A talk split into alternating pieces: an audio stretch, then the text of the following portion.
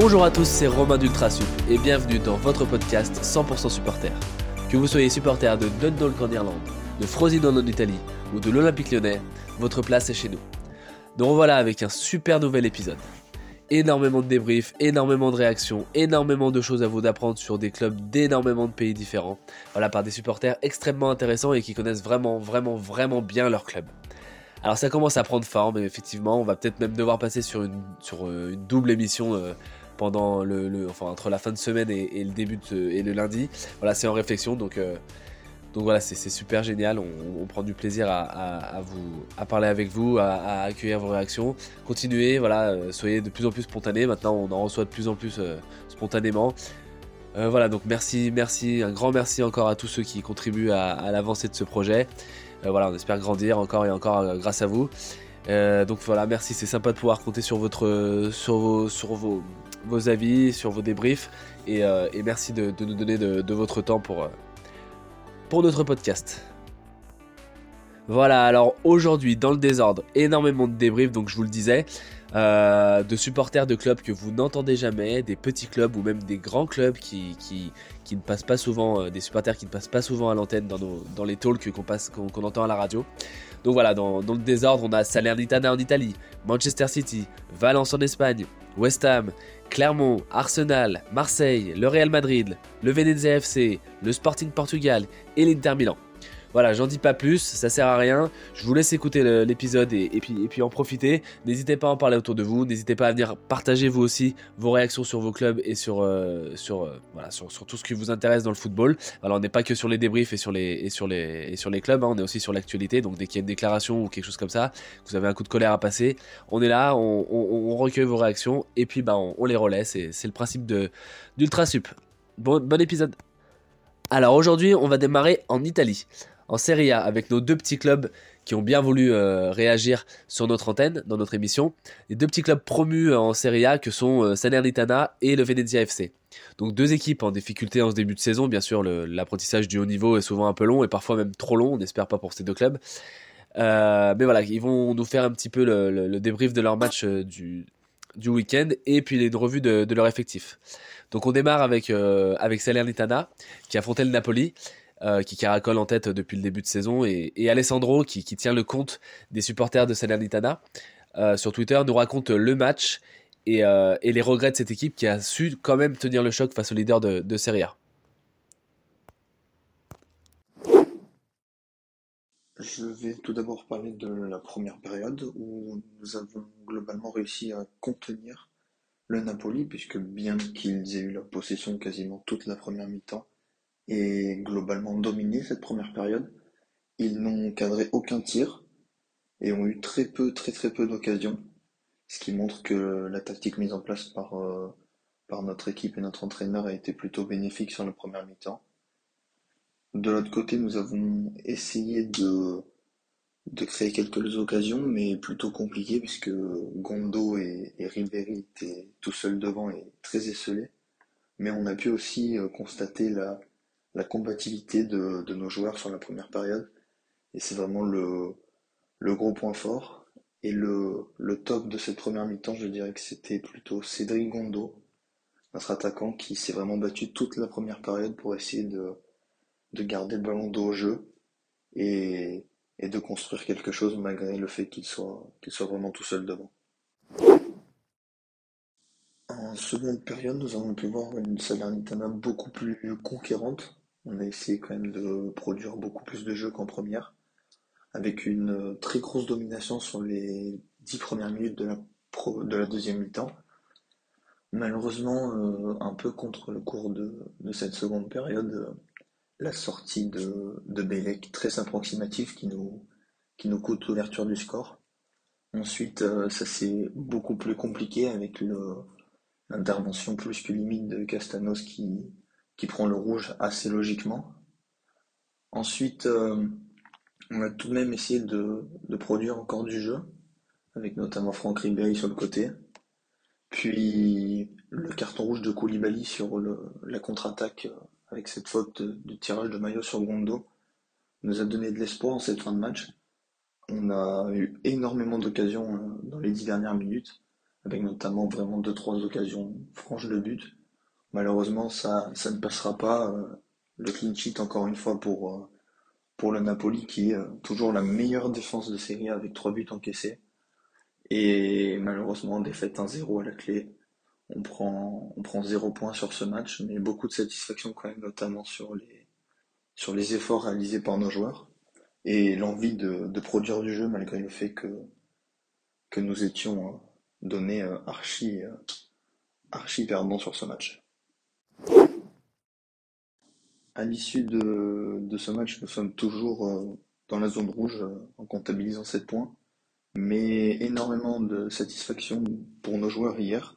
Et il faudra euh, tout de suite tirer des enseignements pour préparer euh, dès la semaine prochaine le match contre, contre la Lazio au Stadio Olimpico qui, qui s'annonce aussi compliqué, mais où il sera pas impossible de prendre, de prendre quelques points pour, pour notre objectif qui est le maintien. Voilà, merci Alessandro, c'est super euh, génial de pouvoir en apprendre sur les petits clubs comme ça, euh, les petits clubs de Serie A qu'on entend rarement à la radio. Euh, n'hésite pas à revenir, voilà, tu es le bienvenu. On, suivra Salernitana toute la, toute la saison avec, euh, avec toi si tu le peux, si tu le veux. Voilà, on passe, on passe maintenant au Venezia FC avec Romain qui lui est belge et qui tient le compte sur Twitter des supporters du Venezia. Qui est le Venezia qui a réussi à obtenir le nul face au Genoa. Euh, voilà, donc euh, Romain nous en fait le résumé et une revue d'effectifs de ce promu qui pour lui va certainement réussir à redresser la barre et, euh, peut-être même à, se maintenir, pourquoi pas. On écoute Romain. Match nul très difficile, 0-0 contre un, adversaire direct, Genoa. Le match a été plutôt compliqué de notre part. Hein. Genoa a vraiment fait un énorme pressing directement sur le porteur du ballon, ce qui, ce qui nous a vraiment gêné à la relance, surtout qu'on est plutôt bon à la reconversion offensive. Donc ça, a vraiment bloqué notre jeu et ça a rendu euh, bah, le match vraiment vraiment difficile pour nous. D'ailleurs, on s'est créé très peu d'occasions, surtout en première mi-temps. Je crois qu'on a tiré une fois au goal.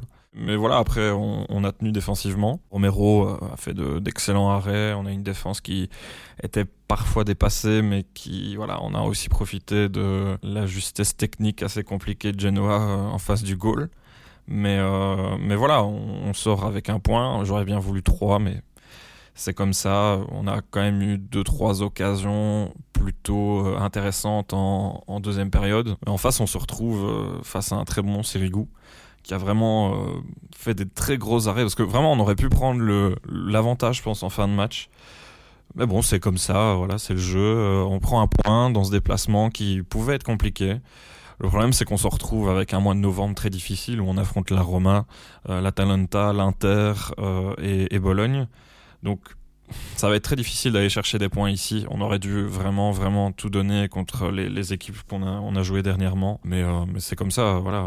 On aura d'autres occasions, je l'espère. Et euh, j'espère qu'on on regrettera pas, en fait, ce genre de, points perdus contre des adversaires directs. Mais, euh, voilà, on verra. je, suis, plutôt confiant quand même pour la, suite de la saison. on va avoir des moments difficiles, ça c'est très clair. D'ailleurs, il y en a un qui nous attend ici avec ce mois de novembre. Mais, je pense qu'on est capable, on a une équipe vraiment solide on a une équipe quand même assez complète avec des jeunes, avec des joueurs d'expérience, avec des joueurs de talent. Donc je, croise vraiment les doigts et ce serait super d'avoir, euh, voilà, de pouvoir se sauver et de continuer une saison en plus en Serie A parce que le projet est intéressant, la direction a vraiment créer quelque chose de très très bien. On a un super coach, on a une super belle équipe. Puis la, ville de Venezia mérite quand même, qui est, enfin c'est une grande ville d'Italie et elle mérite quand même d'être voilà en, premier plan en Serie A. En tout cas, je crois en nous et euh, on va on va vraiment tout faire. Je, sais que cette équipe va tout faire pour euh, pour rester en Serie A, donc je suis je suis réellement confiant.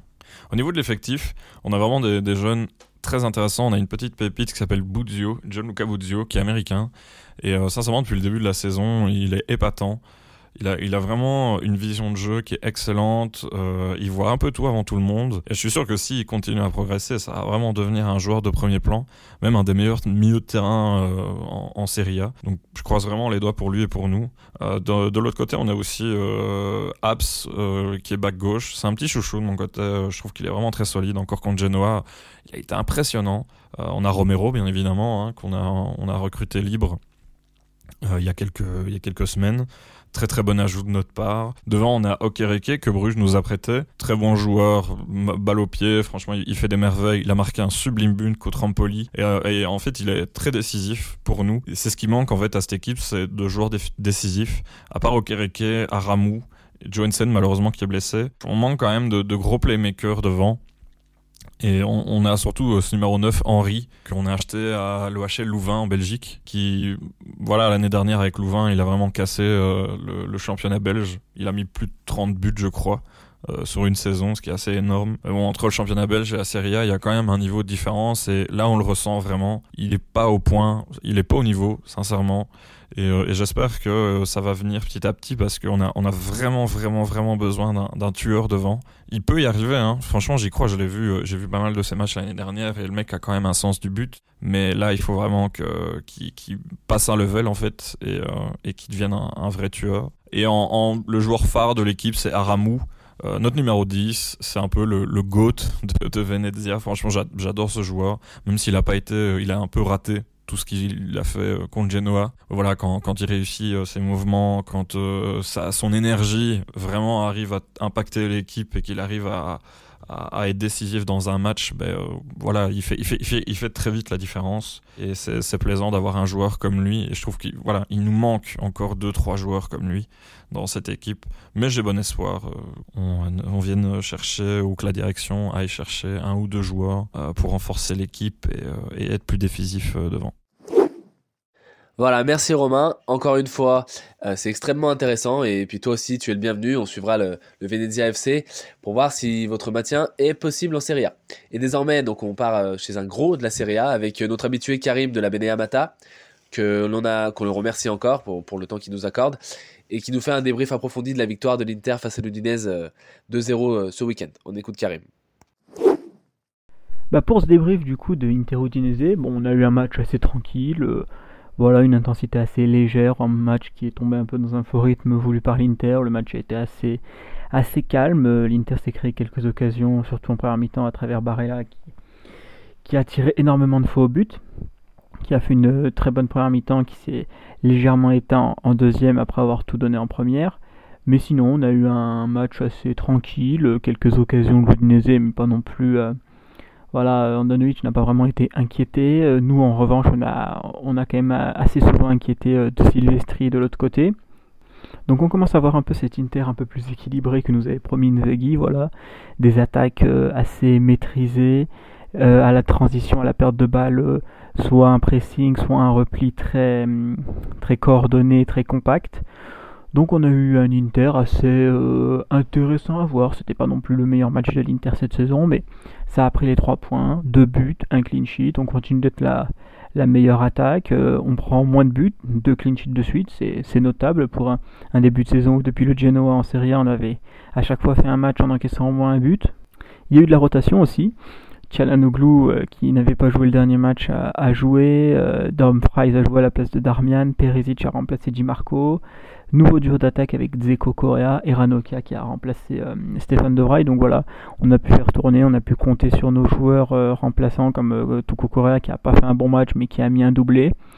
Dumfries qui a fait un match moyen plus mais qui a quand même pu mettre une passe décisive. Donc il fallait faire tourner avant le shérif Tiraspol. Là on a un gros match contre le shérif qui arrive. Donc c'est de bon augure pour un déplacement en Moldavie sans nos supporters.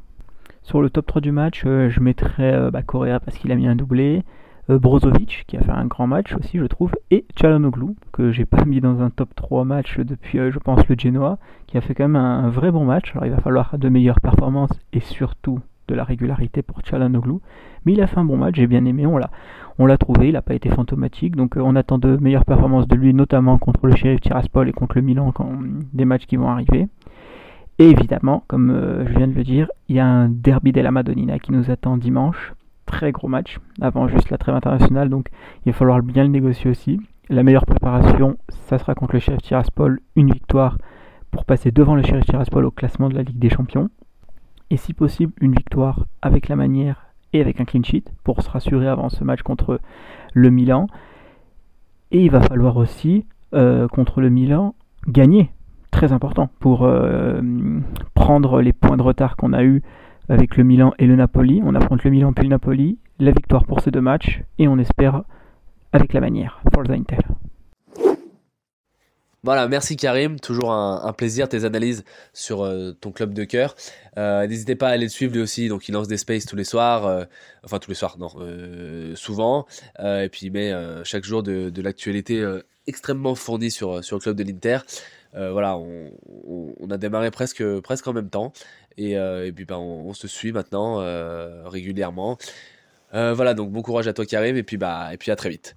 On continue maintenant donc d'un grand club, on en passe à un autre avec Thibaut, qui lui a bien voulu nous faire euh, le débrief de la victoire du Real Madrid à Elche euh, ce week-end, et puis répondre aussi à nos interrogations sur les points forts et les points faibles de cette équipe du, Real, voilà que qu'on connaît, mais qu'on connaît trop peu aussi euh, à travers les supporters. On écoute Thibaut. Bonjour, alors du coup je vais commencer par faire un débrief du, du match de cet après-midi contre euh, Elche. Donc déjà, euh, point positif, c'est qu'il y a quand même une sacrée solidité défensive qui a été retrouvée, euh, notamment la paire Militao à la bas qui est vraiment de plus en plus forte. Bon, à la bas, depuis qu'il est arrivé, il est impressionnant.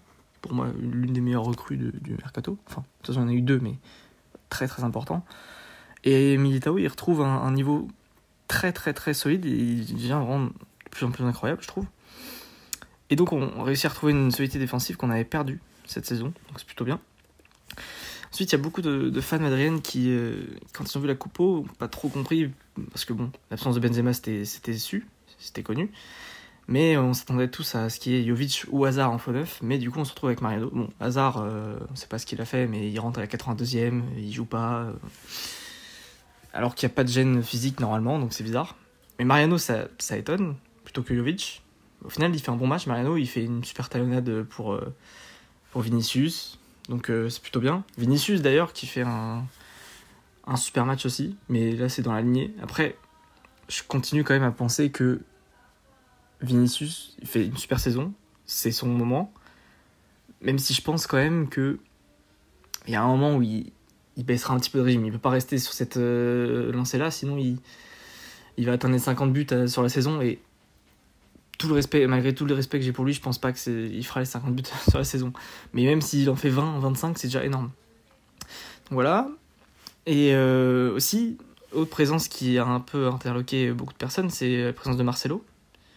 Et ben, il a, sur la soixantaine de minutes qu'il a joué, il a su remplir son, rôle et il a fait un bon match. Donc plutôt pas mal de points positifs euh, à noter et assez peu de points négatifs, à part bah, forcément la, la, blessure de Rodrigo qui, j'espère que c'est pas trop grave mais il faut voir.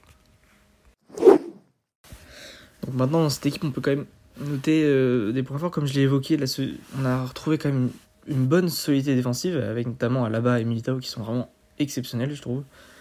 Donc c'est l'un des points forts historiques quand même du Real. Depuis Zidane, depuis même plusieurs moments, ça n'a jamais été une attaque flamboyante, mais surtout quand même contrôle des matchs et notamment avec la défense, mais aussi avec euh, le milieu, le milieu qui contrôle vraiment les matchs. Et là, on, l'a, on l'avait perdu parce qu'on n'avait plus Kroos. Et Kroos, c'est le métronome du Real. Et depuis qu'il est revenu, on sent qu'il y a un contrôle.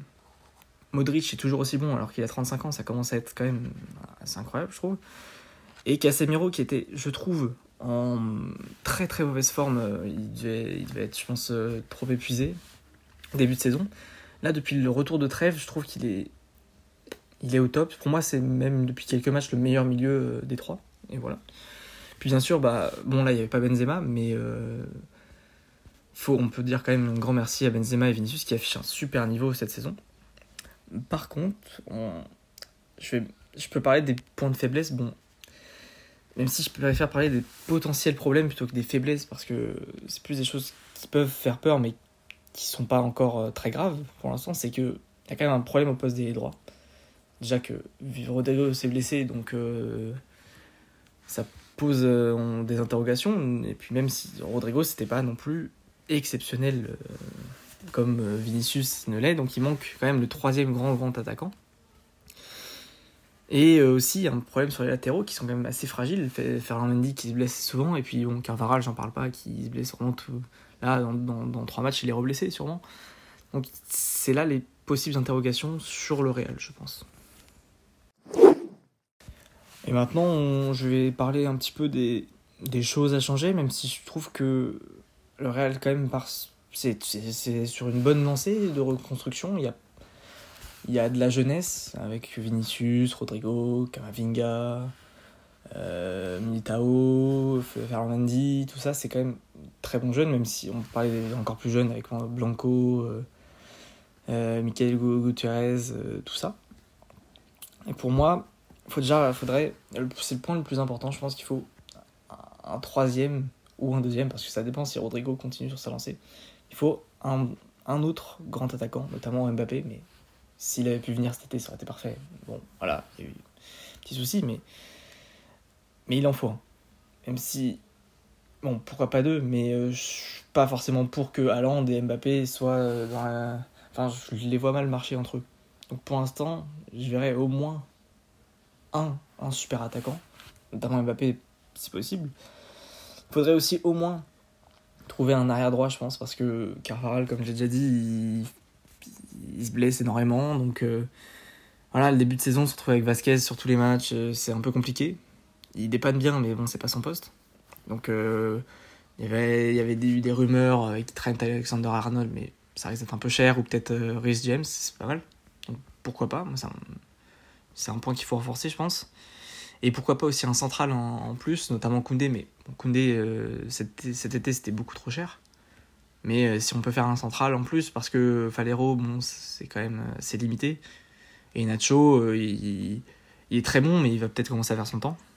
Puis dans le dernier temps, je pense qu'il faudrait essayer de faire partir les, indésirables comme Isco, Ceballos. Bon, Bale, il est en fin de contrat, donc c'est bon. Valero aussi, pourquoi pas.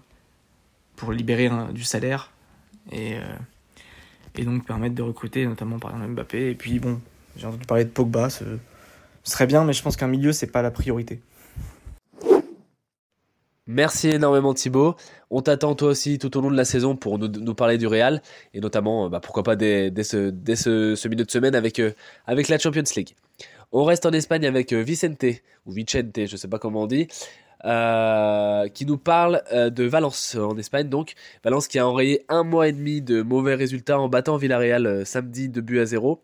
Et puis Vicente qui nous fait une petite mise au point sur la raison pour laquelle Valence végète dans le ventre mou depuis, depuis trois saisons maintenant. Donc on l'écoute. Donc petit débrief du match de samedi. Valence 2, Villarreal 0. Euh, Valence archi dominé dans les 20 premières minutes, hein, avec Villarreal qui monopolisait le ballon. Je pense qu'on était sur du 75 ou 80% face à 20-25% de possession de balle en faveur de Villarreal, sans jamais réellement se montrer dangereux, à part sur une occasion peut-être. Après, ça s'est rééquilibré hein, de la 20-25e minute jusqu'à la mi-temps, avec un petit coup d'éclat juste avant la mi-temps de Hugo Guillamon, notre euh, donc milieu central, qui, sur une touche de Foulquier, euh, efface euh, sur un contrôle un défenseur et arrive devant le goal et bien un super piqué euh, bah, digne d'un avant-centre, hein, car euh, même les avant-centres de Valence sont incapables de faire ça. Donc voilà, on rentre à la mi-temps sur le score de 1-0. Ensuite, en deuxième mi-temps, Valence a quand même été un peu plus entreprenant, on va dire, avec quelques occasions, etc., sans jamais se montrer dangereux non plus, mais Villarreal non plus.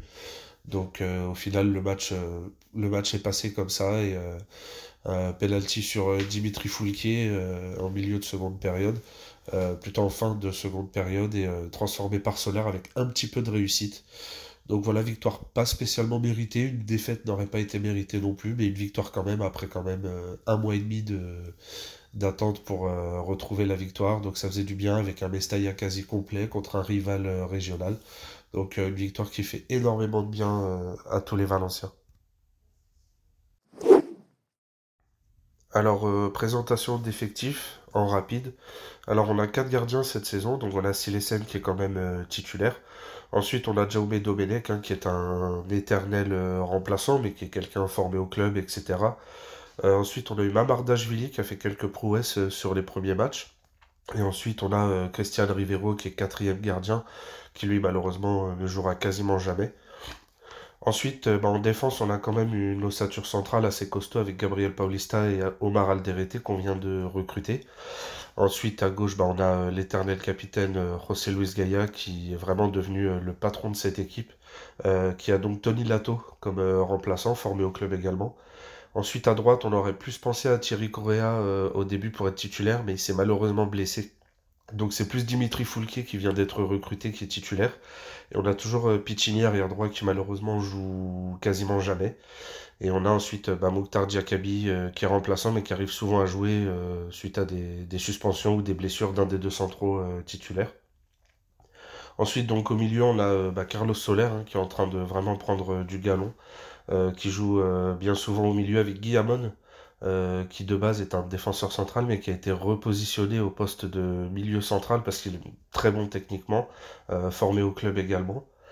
Euh, sur les côtés, on a plusieurs choix quand même. On a souvent Daniel Vaz quand même sur la droite, qui est pas le meilleur, mais qui est quand même un sacré bosseur, donc il mérite quand même sa place.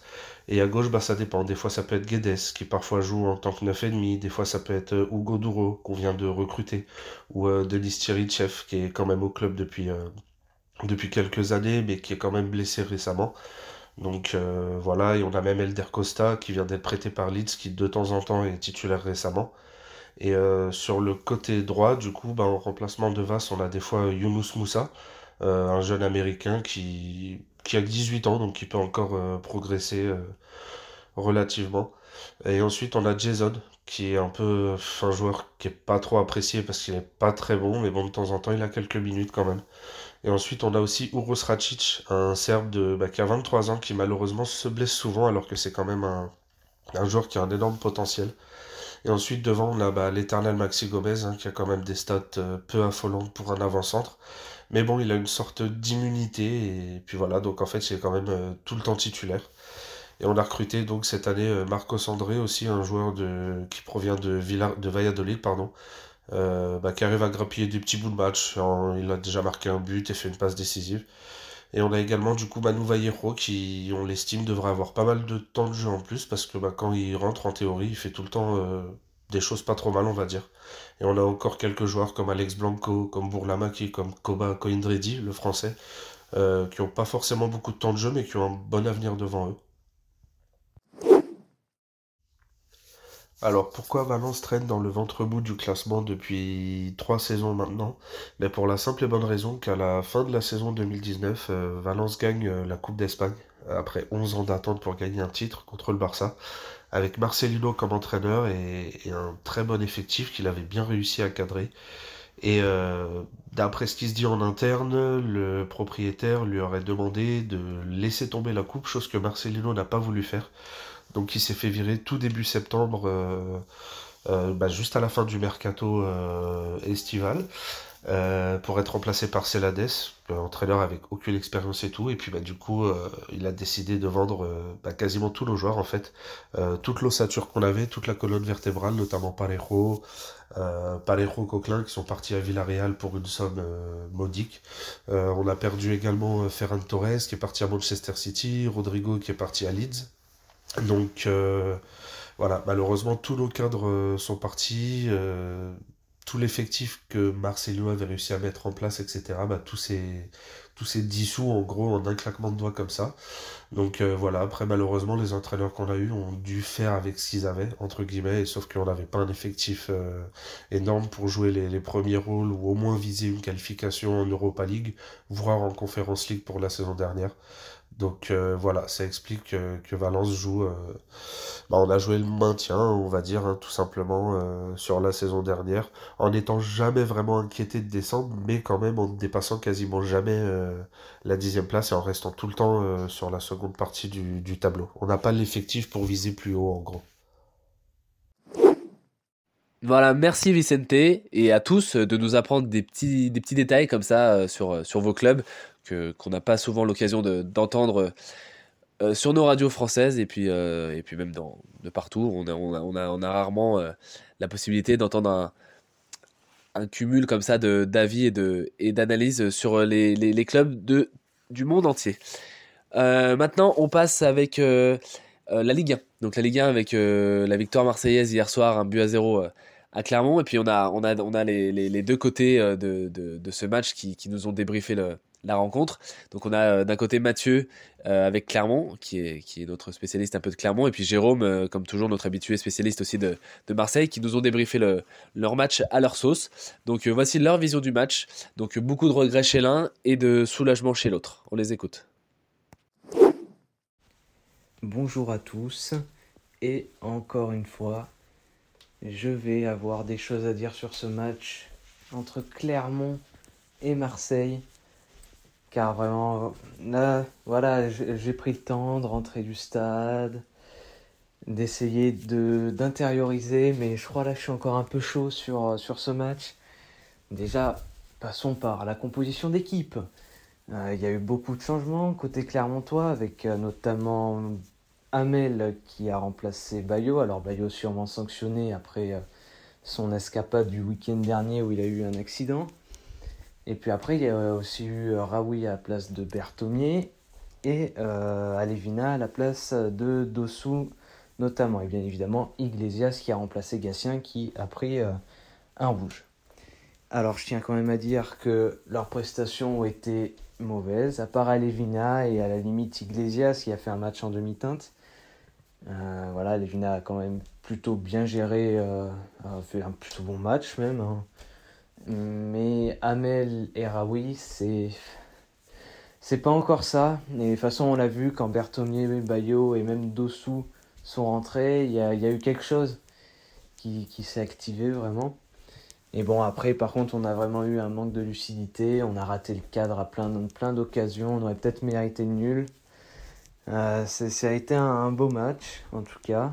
On aurait peut-être mérité nul. Bon, après, passons aux choses qui fâchent, bien évidemment, parce qu'il faut bien des, choses. Ah, oui, d'ailleurs, avant, Desmas, là, il prend la confiance. Il prend de la confiance. Bon, il se prend le but d'Under, mais ah, une, une, frappe, une frappe si belle il pouvait pas l'arrêter. C'était inératable euh, ça.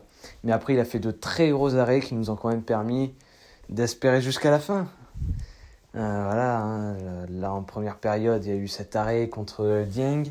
Et après, en deuxième, il a aussi fait euh, quelques gros arrêts. Mais, mais effectivement, on a eu une bonne défense aussi. Des bons latéraux, surtout Zedatka qui est toujours brillant. Toujours lui-même, toujours brillant. très très bon. J'espère qu'il sera d'ailleurs bientôt euh, convoqué avec euh, l'équipe algérienne. Ou même, non, pas l'équipe de France, je ne sais pas. Je crois qu'il peut avoir une carte à jouer, mais je crois qu'il veut vraiment, il veut vraiment partir dans l'équipe d'Algérie. Mais je m'égare un peu. Passons au sujet qui fâche.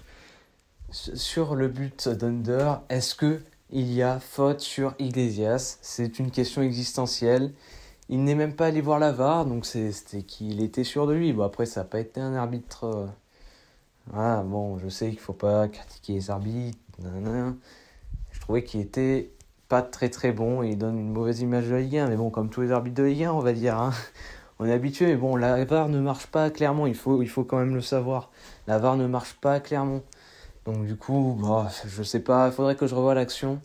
Hmm, bon, euh, voilà, à vitesse réelle, il a emporté à cheville, mais est-ce que finalement il n'y avait peut-être pas, pas faute? Je sais pas, voilà. Pour l'instant, je reste dans le flou. Et la deuxième, c'est à la fin, la dernière action avec euh, la main du Marseillais. Euh, alors, effectivement, dans les règles, il n'y a pas penalty car ça touche en premier euh, la jambe avant de toucher le bras. Mais moi, je pense qu'il faudrait une refonte totale de, de cette règle parce que quand même, euh, c'est-à-dire que déjà il fait un mauvais contrôle, donc c'est un peu de sa faute si, si la balle s'envole, et il a la main complètement décollée, ça lui touche la main. À un moment, je veux bien, mais, mais il devrait y avoir penalty. Il n'y a, pas à bégayer, il y a penalty. Merci en tout cas de m'avoir écouté. J'ai peut-être oublié de dire des trucs sur ce match, mais bon, là c'était un peu à chaud. Et j'espère que ça vous aura plu. Bonjour les gars. Alors, pour ce match d'hier, bon, c'était pas un grand match. La pluie a pas aidé non plus, mais encore une fois, une, une compo très très bizarre de Sampaoli. Euh, surtout en deuxième mi-temps, quelle idée d'aller mettre euh, Under encore une fois à gauche alors qu'il est largement meilleur à droite, on l'a vu. Son but vient de là, de sa position à droite, il marque. Très beau but d'ailleurs, geste vraiment de grande classe de, de Under. Rien à dire. Après, le problème, c'est que bah, une fois qu'il fait rentrer Milik, bah, Under repasse à gauche, et là, catastrophe, il est plus du tout à l'aise. Alors, il veut des gens pour centrer sur Milik, mais si les gens sont pas à l'aise, je vois pas l'intérêt. Euh, c'est, s'il veut des centreurs, il a qu'à mettre euh, des latéraux qui viendront dédoubler sur les ailes pendant que les joueurs excentrés rentrent dans la surface. Le problème, moi, je vois, c'est qu'à chaque attaque, on est très très peu dans la surface. Il y a un vrai problème. Encore une fois, on a beaucoup de gens au milieu de terrain, et très peu dans la surface dès qu'on attaque. À un moment donné, il y a une bonne euh, contre-attaque. Il y a et ils sont que tous les deux. Il y a personne autour. C'est juste incroyable. Euh, on a vu aussi que bah, l'absence de, DCC, on était moins serein. Vraiment derrière, euh, on voit bien que, depuis que DCC il est titulaire à l'arrière, il fait beaucoup de bien. Là, c'était beaucoup moins serein. Beaucoup, beaucoup d'occasions pour Clermont, surtout en deuxième. Euh, on s'en sort vraiment très très bien. Ce match nul, c'est un petit miracle. Euh, parce qu'il y a eu encore des grosses occasions de Clermont, surtout en deuxième, où on est largement dominé. Après, euh, bon, bah, c'est trois points, quoi. On va retenir que ça, les trois points. Il n'y a pas grand chose. Vraiment, sur le match, il n'y a pas grand chose à dire de plus, quoi. C'est euh, les trois points et c'est tout. Voilà, merci à tous les deux. Euh, la Ligue 1 est passionnante depuis, depuis maintenant, après la, après l'arrêt sur le, sur le Covid. Voilà, on attend encore beaucoup de réactions sur les clubs de Ligue 1 parce que vraiment, elle est devenue ouverte et, très passionnante. Donc, n'hésitez pas à venir réagir sur, sur ces journées de, Ligue 1 qui sont euh, voilà, très intéressantes et, et qui nous donnent envie de, de regarder du foot chaque semaine. Et on part maintenant au Portugal avec euh, Pablo. Pablo qui lui tient le compte des supporters du Sporting Portugal, donc le dernier champion de, de Liga NOS, la, Liga portugaise, et qui revient sur la qualité de l'effectif de cette équipe et euh, ses ambitions en Ligue des Champions, pourquoi pas, puisque les équipes portugaises sont toujours difficiles à battre dans les compétitions européennes. Donc euh, pourquoi pas pour le, Sporting Portugal euh, dans, les, dans les années à venir. On l'écoute. Salut à tous, je suis Pablo, supporter du Sporting Portugal et gérant du compte Sporting FR et je vais répondre aux questions de Ultrasup. Alors actuellement on est sur les mêmes bases que la saison dernière avec 26 points à la dixième journée. Donc voilà, on est seulement deuxième au classement à égalité avec le premier qui est le FC Porto, euh, lui aussi euh, invaincu en championnat cette saison. Euh, mais la différence avec la saison dernière, c'est qu'on est en Ligue des Champions donc fini les un match par semaine. Il faut maintenant s'y habituer au rythme des matchs tous les trois jours, mais j'y reviendrai plus tard. Et donc si on est reparti sur les mêmes bases que la saison dernière, c'est dû au peu de départ, mis à part celui de Nuno Mendes au PSG. Alors pour rappel, il est parti en prêt avec option d'achat de 40 millions plus euh, en échange le prêt de Sarabia, et celui de João Mario parti gratuitement euh, à Benfica. On garde quasiment euh, le même effectif, ajouté à cela des arrivées euh, pour compléter euh, cet effectif à l'image bah, du coup de Sarabia, mais aussi de Ruben Vinagre et Ricardo Esgaio pour doubler les postes de piston.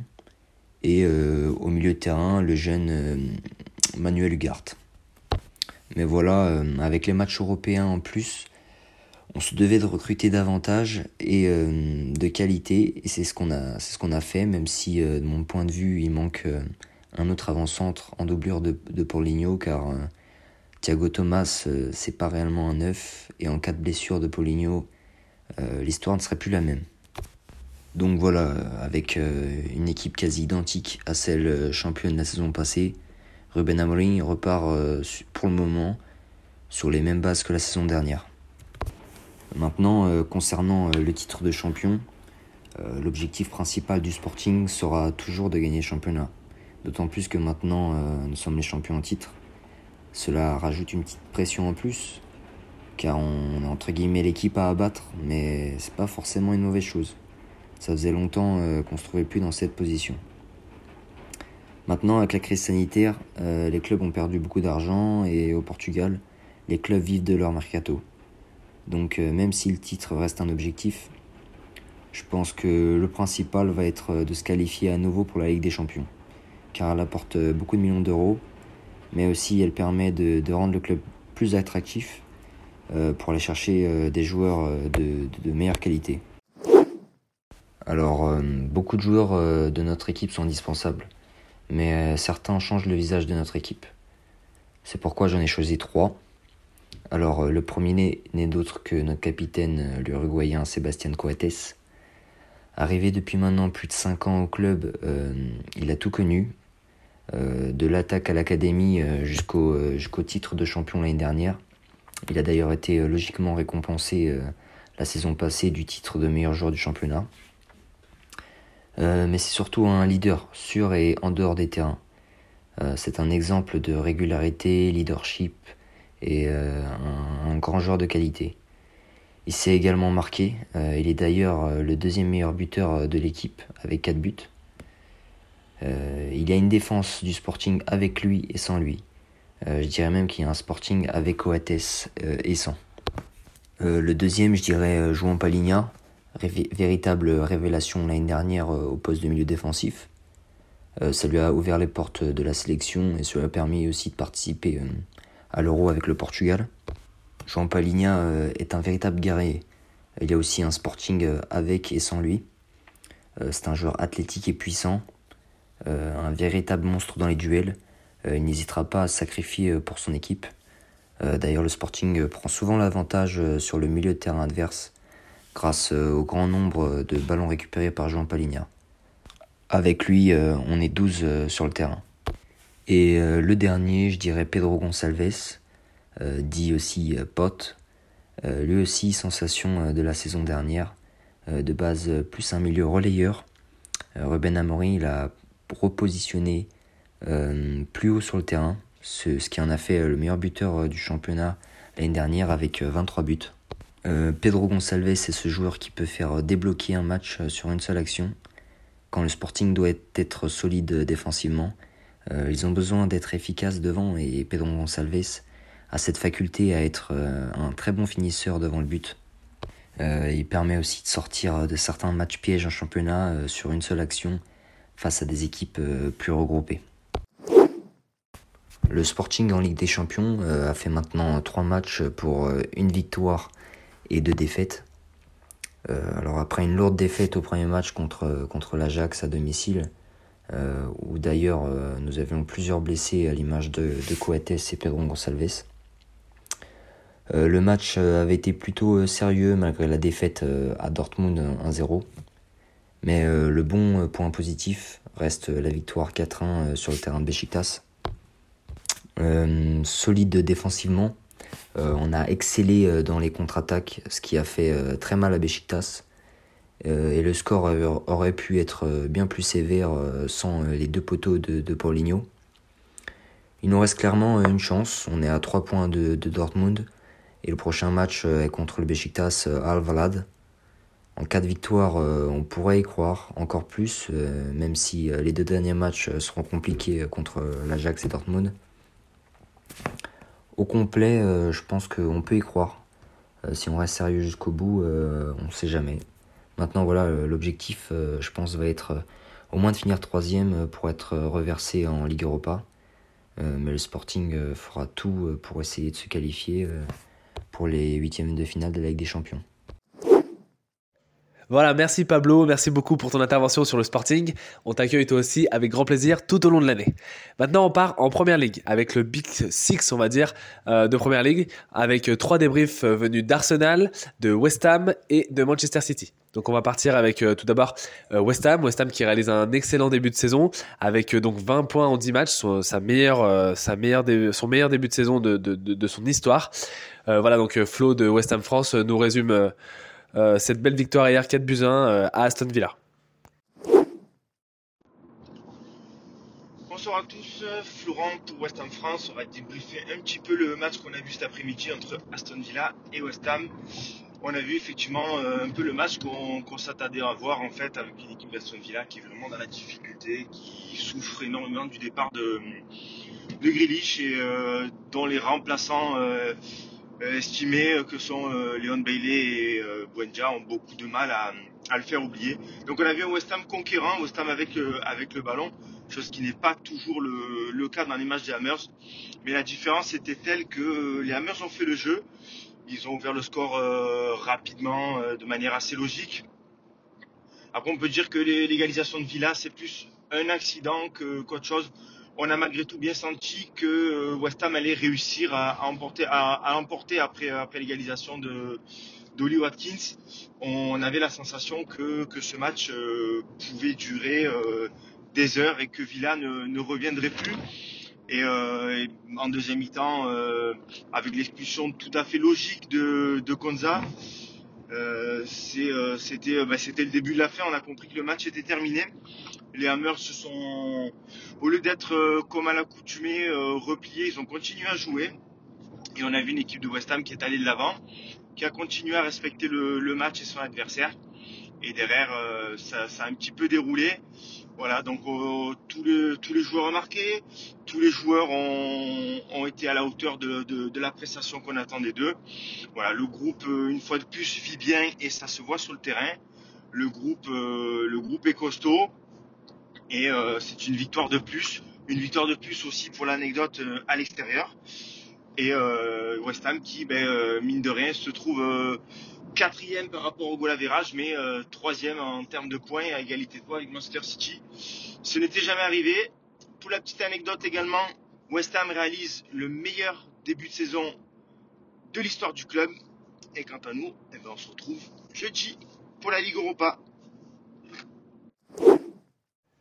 Voilà, merci Flo pour ton intervention. N'hésite pas à revenir comme tu nous l'as comme tu nous l'as dit après chaque match. Voilà, on est preneur et puis bah on espère vous accompagner euh, jusqu'à la Ligue des Champions cette année et puis puis pourquoi pas avoir plus hein. Et puis bah euh, désolé pour le l'oubli du départ, c'est vrai que j'ai oublié West Ham dans le sommaire. Donc euh, voilà, nos amis de West Ham qui nous font le plaisir de, de venir nous débriefer le match à chaque fois, voilà qui sont un de nos premiers collaborateurs avec la Saint-Étienne et puis et puis Karim de la Bene Amata, et puis, et puis, du, et puis les communautés du, FC Cologne aussi, et puis, puis tous ceux qui nous, nous accompagnent euh, depuis le début. Maintenant, on part à Arsenal. Arsenal qui, qui est plutôt euh, en forme euh, ces derniers temps, qui n'a, qui n'a plus perdu depuis la grosse défaite face à City 5-0 fin août. Voilà, on a Arnie qui a voulu revenir dessus et qui a bien voulu nous expliquer les raisons pour lesquelles Arsenal allait mieux, et puis, et puis son avis sur Arteta aussi. Voilà, on écoute Arnie. Alors, pour répondre à la première question, qu'est-ce qui a changé dans l'effectif depuis euh, la dernière défaite fin août? Je pense que, très honnêtement, l'addition de nos nouvelles recrues a, a, beaucoup joué.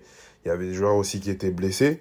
Il y avait des joueurs qui avaient le Covid. Tout ça, ça, ça rentre dans la balance, parce que quand on prend euh, le match contre City, qui est champion en titre, vice-champion d'Europe, et qu'on se déplace chez eux, qu'on est à, au bout de 30 minutes à, à 10, c'est sûr qu'on prend une valise. Et je pense qu'on a juste eu le temps d'additionner nos nouvelles recrues et surtout euh, faire jouer les, les, joueurs qui étaient blessés ou qui revenaient de blessure, les, les allier tous ensemble. Et c'est ça qui fait la différence euh, aujourd'hui. Et après, bon, je pense qu'aussi Arteta, il, il a réalisé que son, que, son, que son poste était en jeu et que tout simplement euh, il s'est ressaisi et qu'il a voulu trouver la formule gagnante euh, beaucoup plus vite au lieu de tester des choses et d'expérimenter des choses.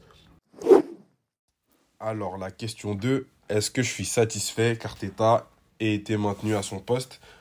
Objectivement, oui, parce que déjà de base, euh, moi je suis quelqu'un qui, qui bat Arteta, je, suis, je vais dans son sens même si des fois il prend des décisions un peu compliquées, qui, on a l'impression aussi qu'il qui veut pas faire jouer euh, certains joueurs, euh, qui, qui, qu'il a, a, des joueurs euh, dont il veut se passer et tout.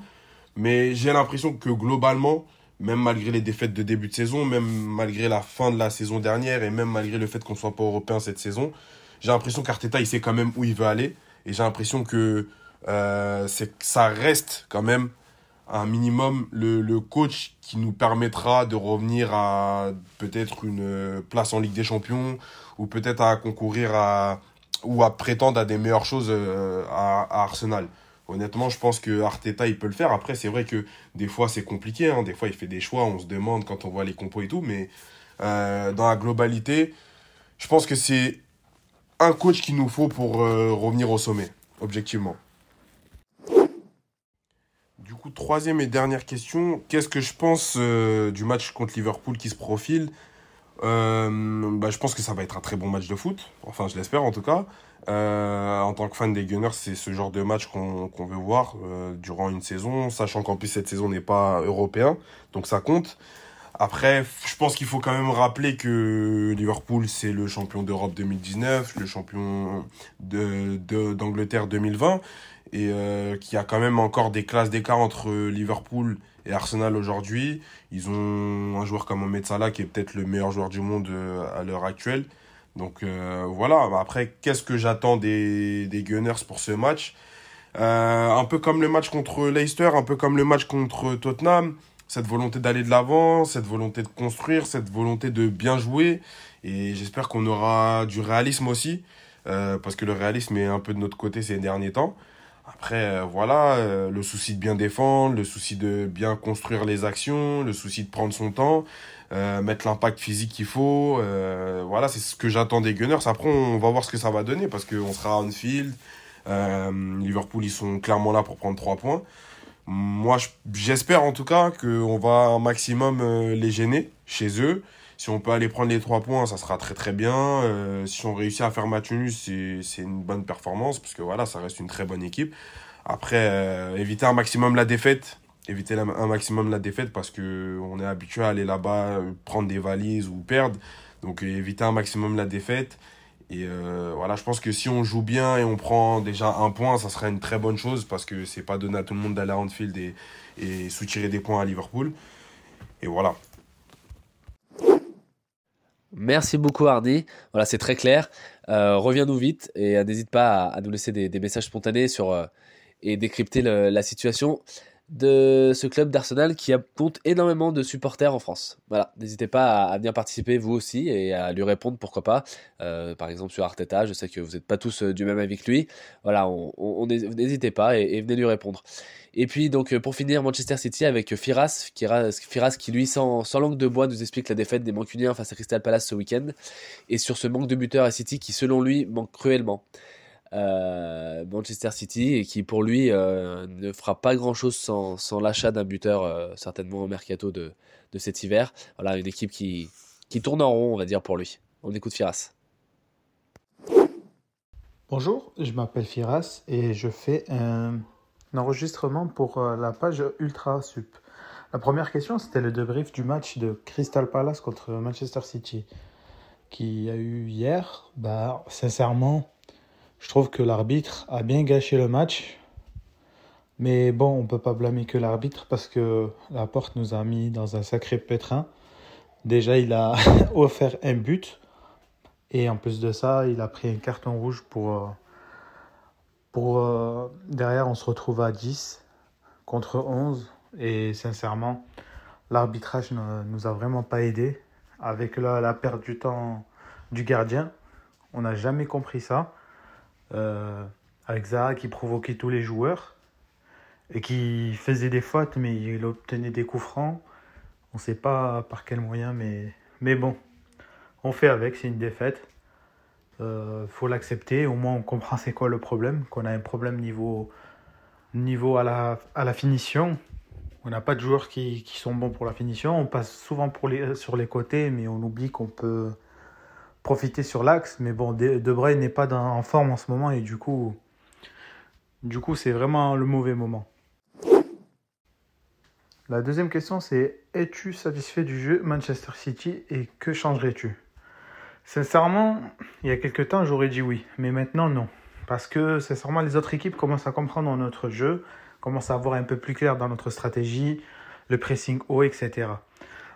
La stratégie, c'était qu'on avait un gardien qui mettait des passes euh, décisives, mais bon, ce gardien-là, il nous encaisse 10 buts pour une passe décisive chaque, euh, chaque euh, saison. C'est vraiment pas rentable. Sincèrement, jouer avec un faux neuf, je trouve pas que c'est une bonne solution. L'année dernière, on a pu le faire, mais cette, cette saison, vu qu'on on peut même pas jouer avec Gabriel Jesus en pointe, juste avec Foden, qui redescend très souvent, mais qu'on retrouve jamais presque sur euh, en pointe, mais on le voit souvent jouer sur les côtés, au milieu, venir euh, aider Bernardo Silva, Kevin De Bruyne. C'est un peu compliqué. Je pense qu'on a vraiment besoin d'un BU. Le top 1, rien à dire, Ruben Diaz. Depuis son arrivée, ça a tout changé. Sincèrement, niveau défensif, on était les plus nuls. On était l'équipe qui encaissait le plus de buts. C'était juste affreux. Depuis qu'il est arrivé, il a changé la mentalité de certains joueurs. Il a beaucoup aidé à, avancer l'équipe et, à les faire partir vers l'avant. La saison dernière, c'était la plus belle saison. Et c'est depuis son arrivée. Sincèrement, on, est moins inquiet en défense.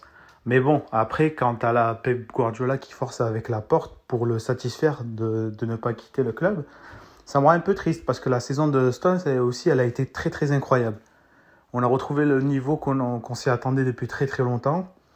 Euh, il nous a vraiment rendu heureux. Il a marqué des buts. Il était là, il était présent avec euh, Ruben Dias.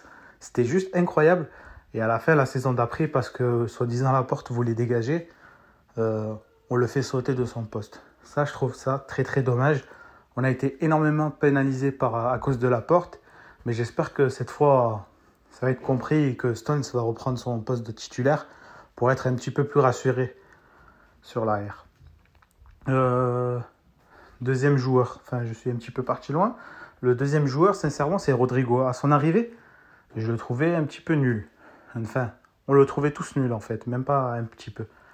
On le trouvait tous nul, mais maintenant, aujourd'hui, il nous, il nous rassure énormément. Il nous rassure énormément. Et il est incroyable. Euh, le troisième, j'aurais dit Walker, mais non. Parce que Walker, sincèrement, des fois il est bon, des fois non. En fait, on retrouve un petit peu son jeu de l'époque de Tottenham. Il a énormément pris en confiance et il va se projeter de l'avant. Mais sincèrement, finalement, je préfère mettre Foden. Parce que pour son âge, ce qu'il fait, c'est juste incroyable. Euh, ce mec, il peut jouer à tous les postes, milieu comme euh, attaquant gauche ou en pointe. Il essaye d'être, euh, comment dire, persévérant, il met des buts, il met des belles passes. En fait, pour son âge, c'est juste incroyable. On a juste peur qu'il, quand va grandir, enfin, on ne sait pas à quoi s'attendre. Il est juste incroyable. Du coup, voilà pour les trois joueurs. Euh, du coup, il y aura Ruben Dias, Rodri et Foden. Sincèrement, je m'attendais à ce qu'on. Je m'attendais à ça un petit peu, que Chelsea et Liverpool prennent, prennent l'avantage. La saison dernière, on a eu un peu de chance parce que Liverpool a eu pas mal de joueurs blessés. Chelsea n'était pas, n'était pas, enfin, avait problème de coach. Il y a eu euh, l'arrivée de Tourelle en, hiver. C'était un petit peu compliqué pour eux. On avait l'avantage sur tout le monde. On était vraiment solide. On gagnait tous nos matchs. On avait enchaîné des victoires euh, sans défaite pendant un long moment. Mais après, cette saison, ces équipes-là, en fait, ils sont, chauds. Ils ont fait un très très bon mercato en, en été. Euh, Liverpool a repris tous ses joueurs blessés. Nous, on n'a pas de BU. Et du coup, on voit, on voit la différence par rapport à la saison dernière. Moi, je pense que s'ils arrivent à mettre la main sur un bon BU et qu'il arrive à s'adapter très rapidement sur, à son poste, je pense que on peut, on peut, on peut être premier. On peut être premier. Là, Stones va reprendre son poste, à mon avis, définitivement. Ça va un petit peu rassurer niveau défensivement. Mais le plus gros problème qu'on a, c'est en BU en attaque. On a la construction, mais on n'a pas de finition. Kevin De Bruyne n'a toujours pas retrouvé le, niveau de la saison dernière. En fait, c'est très très compliqué de se décider maintenant. Mais ce qui est important, c'est que s'il y a tout qui va se décider dans les jours à venir, en fait, sur les futurs matchs, il y aura une grande différence qui va se faire sur le classement et ça va être très conséquent. Du coup, en Ligue des Champions, Ligue des Champions, il y a, ça va être très compliqué. Je pense que ça va être la même chose qu'en première ligue. Si on met pas, si on prend pas un BU, on va, on va rien faire. Et sincèrement, si Guardiola commence pas à faire son coup à la dernière, euh, à la dernière, euh, au dernier match, en fait, à changer le, le, la composition et nous mettre une composition, une composition tout bizarre, je pense que ça pourrait le faire. Ça pourrait le faire. Il veut faire énormément le technicien des fois où il veut prouver quelque chose, mais alors qu'il n'y a même pas n'y a même pas besoin. C'est dommage ce qu'il a fait en Ligue des Champions en finale contre Chelsea parce que il a joué son milieu défensif, c'était l'erreur à pas faire. Et à la fin, on s'est retrouvé à pas réussir à construire. Il y avait tous les milieux offensifs qui attendaient le ballon. Mais bon, ceux qui faisaient énormément de passes et qui ouvraient énormément de, qui faisait énormément de création, c'était Rodri. Mais ça, il n'y a pas beaucoup de monde qui le voit et c'est très important. En tout cas, je vous remercie de m'avoir écouté et euh, je vous dis à la prochaine. Au revoir. Voilà, merci Firas. On te suit toi aussi. N'hésite pas à revenir, donc même pour la, Champions League, euh, demain ou après-demain, je ne sais plus quand exactement est le match de, de City.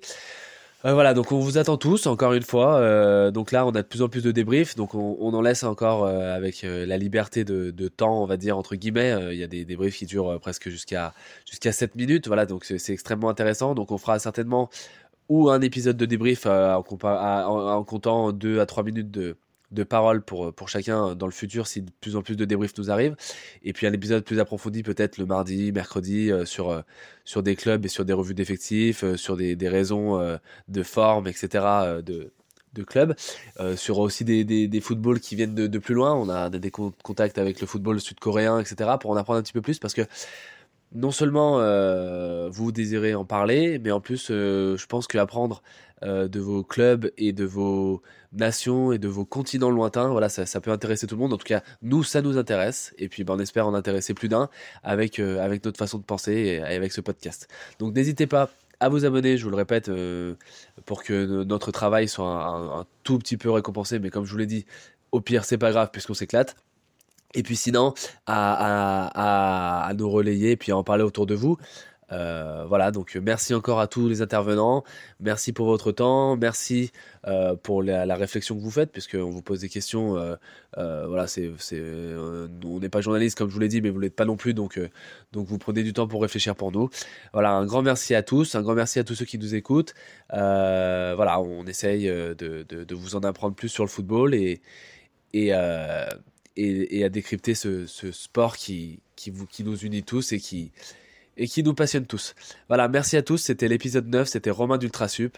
À très vite et, euh, et bonne soirée, bon match euh, jusqu'à la, fin des Coupes d'Europe. Là, on, essaiera de faire un, épisode après les Coupes d'Europe pour recueillir vos réactions aussi sur, les matchs du milieu de semaine. Donc euh, voilà, merci à tous, bonne soirée et à très vite.